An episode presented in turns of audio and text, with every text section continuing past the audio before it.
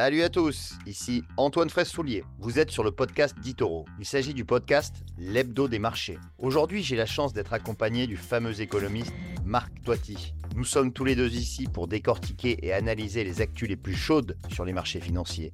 Alors, installez-vous confortablement, bouclez vos ceintures et c'est parti. Ce podcast est destiné à des fins d'information et d'éducation uniquement et ne doit pas être considéré comme des conseils d'investissement, une recommandation personnelle ou une sollicitation pour acheter ou vendre des instruments financiers. Ce document a été préparé sans tenir compte des objectifs d'investissement ou de la situation financière du particulier et n'a pas été préparé conformément aux exigences juridiques et réglementaires pour promouvoir des recherches indépendantes. Les performances passées ne préjugent pas des résultats futurs.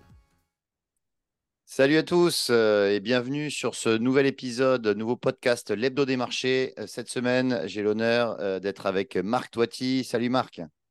Salut Antoine, bonjour à toutes et à tous et ravi de vous retrouver. On vous retrouve donc deux fois par mois, comme on vous l'avait dit précédemment. donc cette semaine, on va faire un focus immobilier. C'est vrai que l'immobilier, c'est une thématique hein, qui, qui, fait parler et, et, on va en parler avec Marc hein, sans langue de bois comme d'habitude.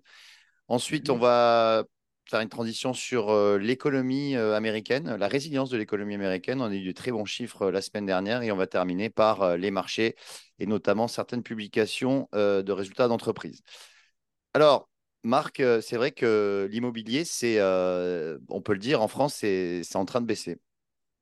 Alors bon, c'est vrai que j'ai annoncé, euh, bon, euh, notamment euh, ici, même et puis dans beaucoup de médias sur ma chaîne YouTube depuis à peu près un an et demi, deux ans, on devait avoir une baisse des prix de l'immobilier. Alors c'est vrai qu'on me au nez souvent. Là, c'est en train de se produire.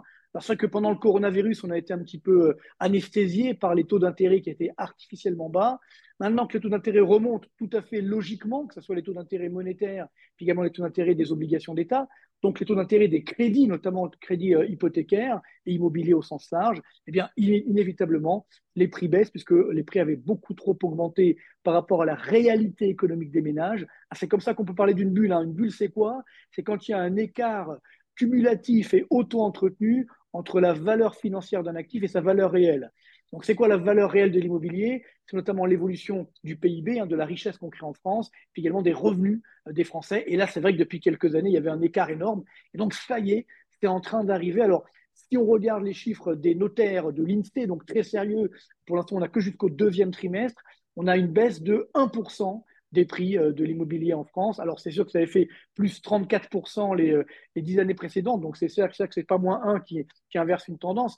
Mais néanmoins, n'oublions pas que dans ces chiffres-là, il y a uniquement les ventes. C'est-à-dire euh, là où on a réussi à vendre, le gros problème du marché immobilier aujourd'hui en France, c'est qu'il est un petit peu bloqué, il est gelé puisqu'il n'y a pas beaucoup de transactions. Donc on ne se rend pas bien compte de la baisse des prix. Par contre, si on regarde les indicateurs euh, euh, des, agences immobilières, euh, par exemple meilleurs agents, hein, pour, les citer, puisqu'ils font un indicateur avec les échos, que je cite souvent d'ailleurs, que je suis, puisqu'il y a une bonne démarche scientifique dans cet indicateur. Là, la baisse des prix est assez incroyable. Si on prend Paris, par rapport au plus haut, hein, non pas, pas sur un an, mais par rapport au plus haut qu'on avait il y, a, à peu près un an et demi, deux ans, on est à quasiment moins 10% de baisse. Si on prend Boulogne-Billancourt, c'est-à-dire une ville de la banlieue parisienne, on est à moins 14% par rapport au plus haut. Si on prend Lyon, on est à moins 12%. Si on prend Bordeaux, on est à moins 5%. Donc, on a en fait toutes les grandes villes de plus de 100 000 habitants aujourd'hui où on a une baisse assez nette des prix euh, de l'immobilier euh, euh, ancien, mais également neuf. C'est-à-dire ça le problème, c'est que cette crise aujourd'hui ne concerne pas simplement l'ancien, mais également le neuf. Et comme le dit le dicton, quand le bâtiment va, tout va. Et quand il ne va pas, rien ne va plus. Hein. Donc, c'est un mhm. petit peu le problème. C'est qu'on on aura également un impact économique sur cette baisse des prix de l'immobilier qui, euh, malheureusement, on va en parler, je, pense, va durer. Oui, alors euh, il y a notamment les, baisses des prix de l'immobilier, comme tu l'as dit, il y a aussi la, baisse des transactions, euh, puisque il y a le, président de la Fédération nationale de l'immobilier, la FNAIM, qui nous a annoncé que cette année, les transactions allaient baisser de 20% dans l'ancien. Ah euh, donc c'est aussi considérable puisqu'effectivement, eh la population euh, avec la hausse des taux d'intérêt ne, euh, peut plus, ne peut, a beaucoup de mal à emprunter. Et de l'autre côté, les, vendeurs ne, veulent pas, ne veulent pas baisser leur prix, ce qui fait que le marché immobilier est bloqué. Bah, c'est tout le problème, hein. c'est-à-dire que ce n'est pas simplement un problème de, baisse des prix aujourd'hui, mais de, marché qui est complètement figé. Et comme, euh, comme tu l'as bien dit, le, vrai problème, ça reste le taux d'intérêt qui, continue d'augmenter. Hein, finalement, on a encore battu des records sur le taux d'intérêt de 10 ans français il y a quelques jours. Euh, les taux d'intérêt monétaires, c'est vrai que pour l'instant, la BCE a maintenu un statu quo.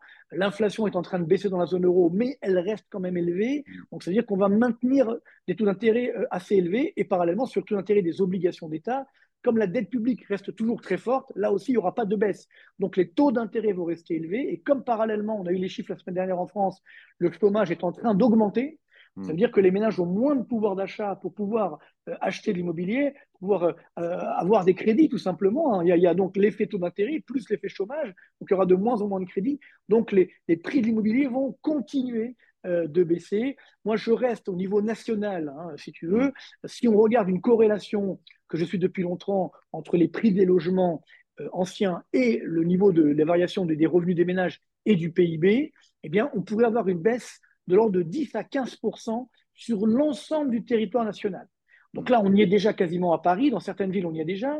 Alors, il y a des villes où ça baisse moins. Par exemple, Nice. C'est vrai que Nice, mm. on a seulement une baisse de 0,1%. Donc, ça tient le coup pour l'instant. Mais à part quelques, euh, puis également des, on va dire des, euh, des, petits, des petits villages ou autres où il y a des effets, des épiphénomènes. Mais néanmoins, on a quand même cette tendance de baisse qui va durer. Alors, souvent, c'est vrai que c'est perçu comme une mauvaise nouvelle, mais ce n'est pas forcément une mauvaise nouvelle puisque cette baisse des prix va permettre justement d'assainir le marché et de resolvabiliser la demande. Ça veut dire qu'il y a beaucoup de ménages qui aujourd'hui ne peuvent pas acheter parce que c'est trop cher, qui avec la baisse des prix vont pouvoir le faire. Donc moi je donne une fenêtre de tir euh, euh, plutôt euh, sur on va dire fin 2024 début 2025 où là on aura à la fois la baisse des prix des logements qui sera entre 10 et 15% au niveau national et les taux d'intérêt qui vont commencer à baisser fin 2024 début 2025. Donc là on aura vraiment une fenêtre de tir pour pouvoir acheter euh, à, bon compte. Et moi, j'ai envie de dire aujourd'hui que justement, comme tu l'as bien dit, le marché est figé.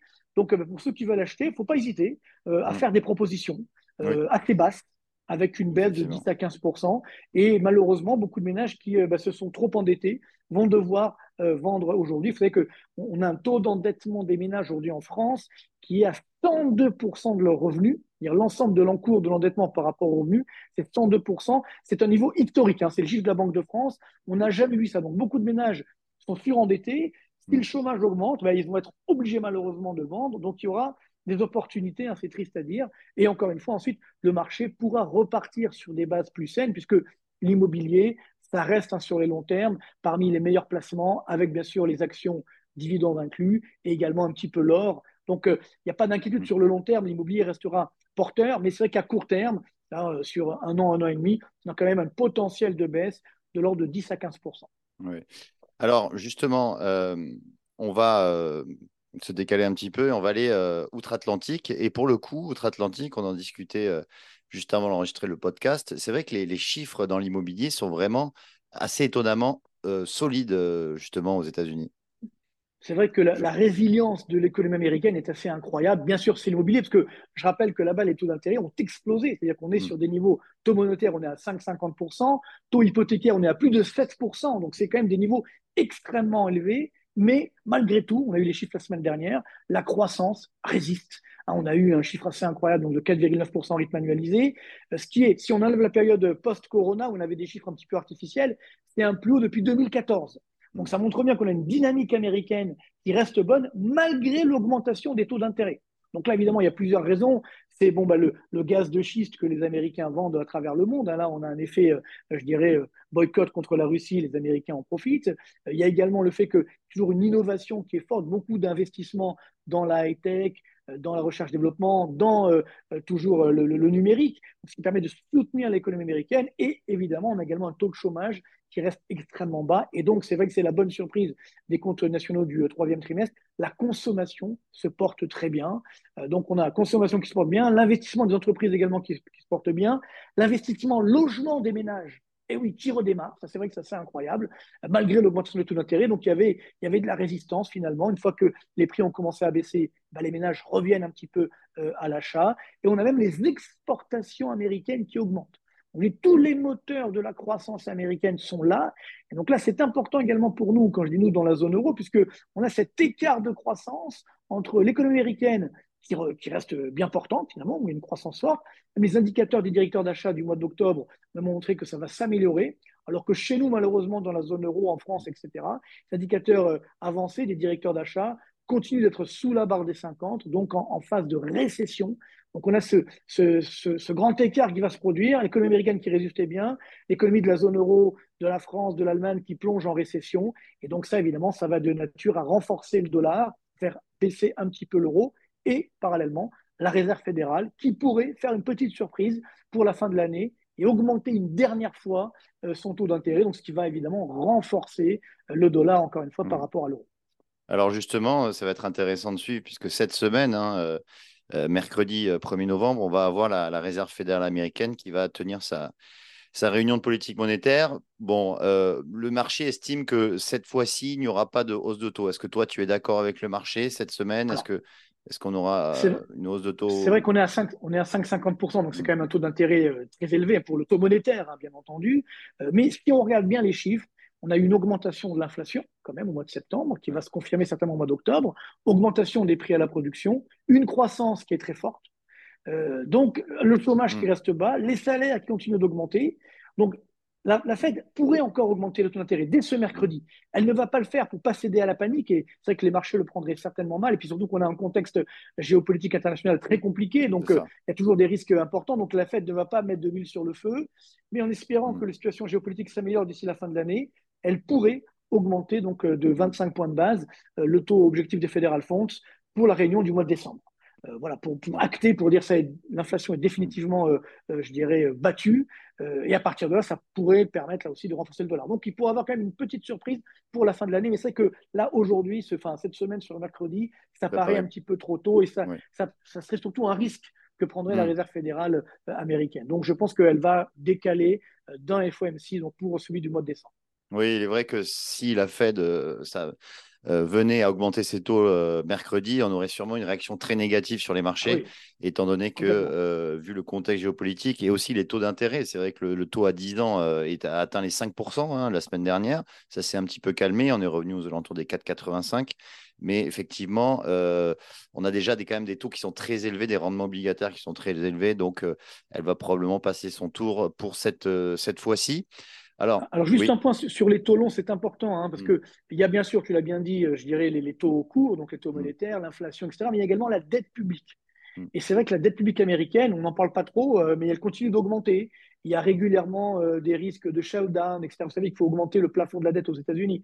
Donc, tu vois, il y a quand même des dangers qui sont là aujourd'hui aux États-Unis, donc qui peuvent quand même maintenir une augmentation des taux longs, des taux d'obligation d'État, non pas à cause tellement de la croissance ou de l'inflation, mais à cause de la dette publique qui continue de flamber. Et d'ailleurs, on a le, même scénario en Europe, où il y, a, une récession. Pourtant, les taux longs restent élevés parce que la dette publique est en train d'exploser. je ne sais pas si tu as vu la semaine dernière, il y a le chiffre d'Eurostat donc pour mm. l'ensemble de la zone euro. Et la France a conforté son rôle de premier fournisseur de dette publique de la zone euro. On est à 24,2%. Mm. C'est nous qui avons le plus de dette publique dans la zone euro. Mm. C'est vrai que c'est assez, euh, assez, euh, je dirais, détestable parce qu'on mm. ne peut plus tellement donner de leçons maintenant, parce que c'est nous qui aujourd'hui sommes les premiers fournisseurs de dette publique. Donc ça, c'est dangereux également pour la stabilité de la zone euro. On en reparlera dans une prochaine chronique, mais c'est sûr que là, les chiffres de la dette publique montrent que euh, les tensions sur les taux longs, sur les taux obligataires, devraient rester élevées. Et pour terminer euh, sur, la, sur les, chiffres de croissance, on a eu ce matin même, hein, on enregistre d'ailleurs ce, podcast euh, lundi 30 euh, octobre, ce matin même, on a eu les, chiffres d'inflation en Allemagne, pardon, de, de, PIB, PIB en Allemagne ah qui est ressorti négatif. Ça conforte ainsi, hein, tu nous disais, l'Europe est en récession et on a eu la confirmation ce matin pour le troisième trimestre en Allemagne. Alors, on est, comme je disais euh, en préambule, dans une phase de publication de résultats d'entreprise pour le troisième trimestre. On a eu beaucoup de résultats euh, d'entreprise la semaine dernière, euh, notamment donc en France. Et, c'est vrai que lorsque une entreprise hein, rate le consensus, on a un, mouvement de, défiance, un mouvement de vente exacerbé, j'ai envie de dire, hein, puisque pour Worldline, on a quand même perdu 60% en une seule séance, qui correspond à la, plus forte baisse de l'histoire d'une société du CAC 40. donc ça, c'est quand même pas négligeable. On a eu aussi Sanofi, Sanofi qui est un des poids lourds du CAC, qui a perdu 15% en une seule séance. Et on voit que justement, ben, ça traduit cette nervosité ambiante des investisseurs qui, et des algos aussi hein, qui se mettent en, qui se mettent en, en branle lorsqu'il y a une mauvaise nouvelle. Euh, voilà. Est-ce que toi, tu, veux nous en dire deux mots euh, sur ces. oui, on pourrait. Même, le secteur du luxe, hein, qui, qui paraissait, euh, je dirais, hors de portée, hors d'atteinte, on voit bien que ça fait mal. Hein. C'est-à-dire que, en fait, les investisseurs se sont habitués à des chiffres mirobolants de, de mm. profit, et on voit bien que ça ne peut pas durer éternellement. C'est-à-dire qu'aujourd'hui, on a donc une croissance qui est en train de baisser, donc le chiffre d'affaires est en train de reculer, alors que les coûts, notamment les coûts salariaux, continuent d'augmenter. Donc ça réduit évidemment immanquablement les profits. Et donc, comme on avait un niveau de valorisation qui était très élevé, mécaniquement, tu l'as dit, il y a des surréactions des marchés, mmh. donc à la baisse, des, prises de bénéfices qui sont euh, extrêmement, extrêmement fortes. C'est un petit peu logique parce qu'on avait des valorisations qui étaient un petit peu trop élevées et qui euh, se basaient sur euh, ben, des profits qui allaient continuer d'augmenter comme ça éternellement. Et ça, évidemment, ce n'est pas possible. Indépendamment du contexte géopolitique, on voit bien qu'on a cette situation où ben, les profits mécaniquement sont en train de baisser aujourd'hui, un peu pour tout le monde, à part certaines entreprises, bon, par exemple Microsoft notamment, mmh. mais c'est vrai qu'on on a une situation où aujourd'hui, ben, on a des phases de prise de bénéfices. Je pense que c'est plus prudent d'ailleurs, quitte à revenir ensuite par la suite, euh, puisqu'on aura, euh, encore une fois, une année, je pense, 2000, fin 2024 et 2025 qui sera bien meilleure. Mais c'est vrai que l'année 2024 annonce extrêmement compliquée pour les entreprises et donc, bien entendu, bon, pour également l'activité économique et pour, euh, je dirais, les marchés boursiers. Donc, c'est vrai qu'il faut, euh, quand on a bien euh, eu la chance d'acheter sur des niveaux achetés bas, c'est important de prendre ces bénéfices aujourd'hui. Après, comme tu l'as bien dit, il y a également tous les algorithmes qui, qui, surréagissent, qui génèrent des surréactions. Ça va un petit peu trop vite là aussi. Donc, ça, ça, rappelle hein, vraiment l'adage important des marchés, le plus important des marchés boursiers. Il faut investir sur du long terme. si on veut faire évidemment des allers-retours c'est possible. Il faut avoir les, nerfs solides, j'ai envie de dire, et puis, et puis savoir euh, franchement faire ses allers-retours et savoir prendre ses bénéfices assez rapidement, euh, quitte à rater un petit peu de hausse pour éviter justement d'avoir, comme tu l'as bien dit, donc cet, effondrement qu'on peut avoir sur certaines valeurs. Ça peut se reproduire, je pense que ça va se reproduire même, euh, parce que justement, on a des investisseurs qui sont extrêmement, extrêmement nerveux et on est quand même sur un marché de, survalorisation. Donc c'est un petit peu logique qu'on ait ces, ces phases de baisse et ça sera justement des points d'entrée pour revenir à ce point-là sur les marchés. C'est ça, exactement. C'est vrai que euh, lorsqu'il y a des, grosses phases de baisse, on peut ensuite euh, revenir dessus. C'est aussi des points d'entrée qui, sont plus, euh, qui sont plus optimaux pour, pour, pour les investisseurs. alors, juste pour terminer, bah, cette semaine, on, on, va avoir Apple, hein, qu'on va suivre bien évidemment de manière très, très attentive. Et puis, on aura également quelques sociétés du CAC, notamment BNP Paribas, ou encore qu'on va suivre aussi attentivement. Voilà. Euh, c'est vrai que sur les bancaires, il faut être, mm. faut être prudent également sur les bancaires, parce que jusqu'à présent, bon, c'est vrai qu'on a eu la crise bancaire donc, du printemps dernier, où là, il y a eu un mouvement de panique. Bon, là, on n'en est pas là, bien entendu, mais je pense que là aussi, il y aura quand même des petites, euh, certainement des mauvaises surprises, pas qu'en France, hein, dans, au, niveau, au niveau mondial. Mm. Pas forcément sur le troisième trimestre, mais certainement au quatrième trimestre. Donc, sur les bancaires, il faut quand même peut-être un petit peu s'alléger, il faut rester euh, un petit peu prudent par rapport au contexte, notamment d'augmentation, je dirais, des taux d'intérêt, puis surtout de défaillance d'entreprise. Hein, c'est ça le, le gros problème. Il faut bien que les banques prennent aussi leurs pertes sur cette entreprise qui malheureusement sont en train de, déposer. Bon, mais merci euh, Marc euh, pour, euh, Avec plaisir, ton intervention et merci à vous de nous avoir écoutés, nos éditeurs. et puis on, se retrouve eh bien dans, deux semaines pour un nouvel. Avec grand plaisir. Avec, espérons-le, des bonnes nouvelles. Ah, espérons des meilleures nouvelles.